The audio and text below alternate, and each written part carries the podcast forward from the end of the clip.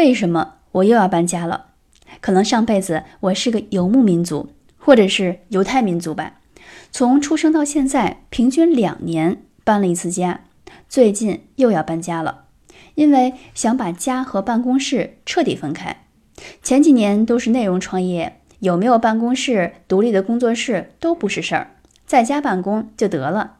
现在感觉到没有大本营，很多办公用品、道具、人员都没法真正的安置下来，老是在家里工作，家变成了一个随时随地谈工作的地方，生活氛围几乎为零。有合作方要来谈个事儿，总不能都引到家里吧？时间长了，工作跟生活不拆分开，很容易让人在家里没法放松。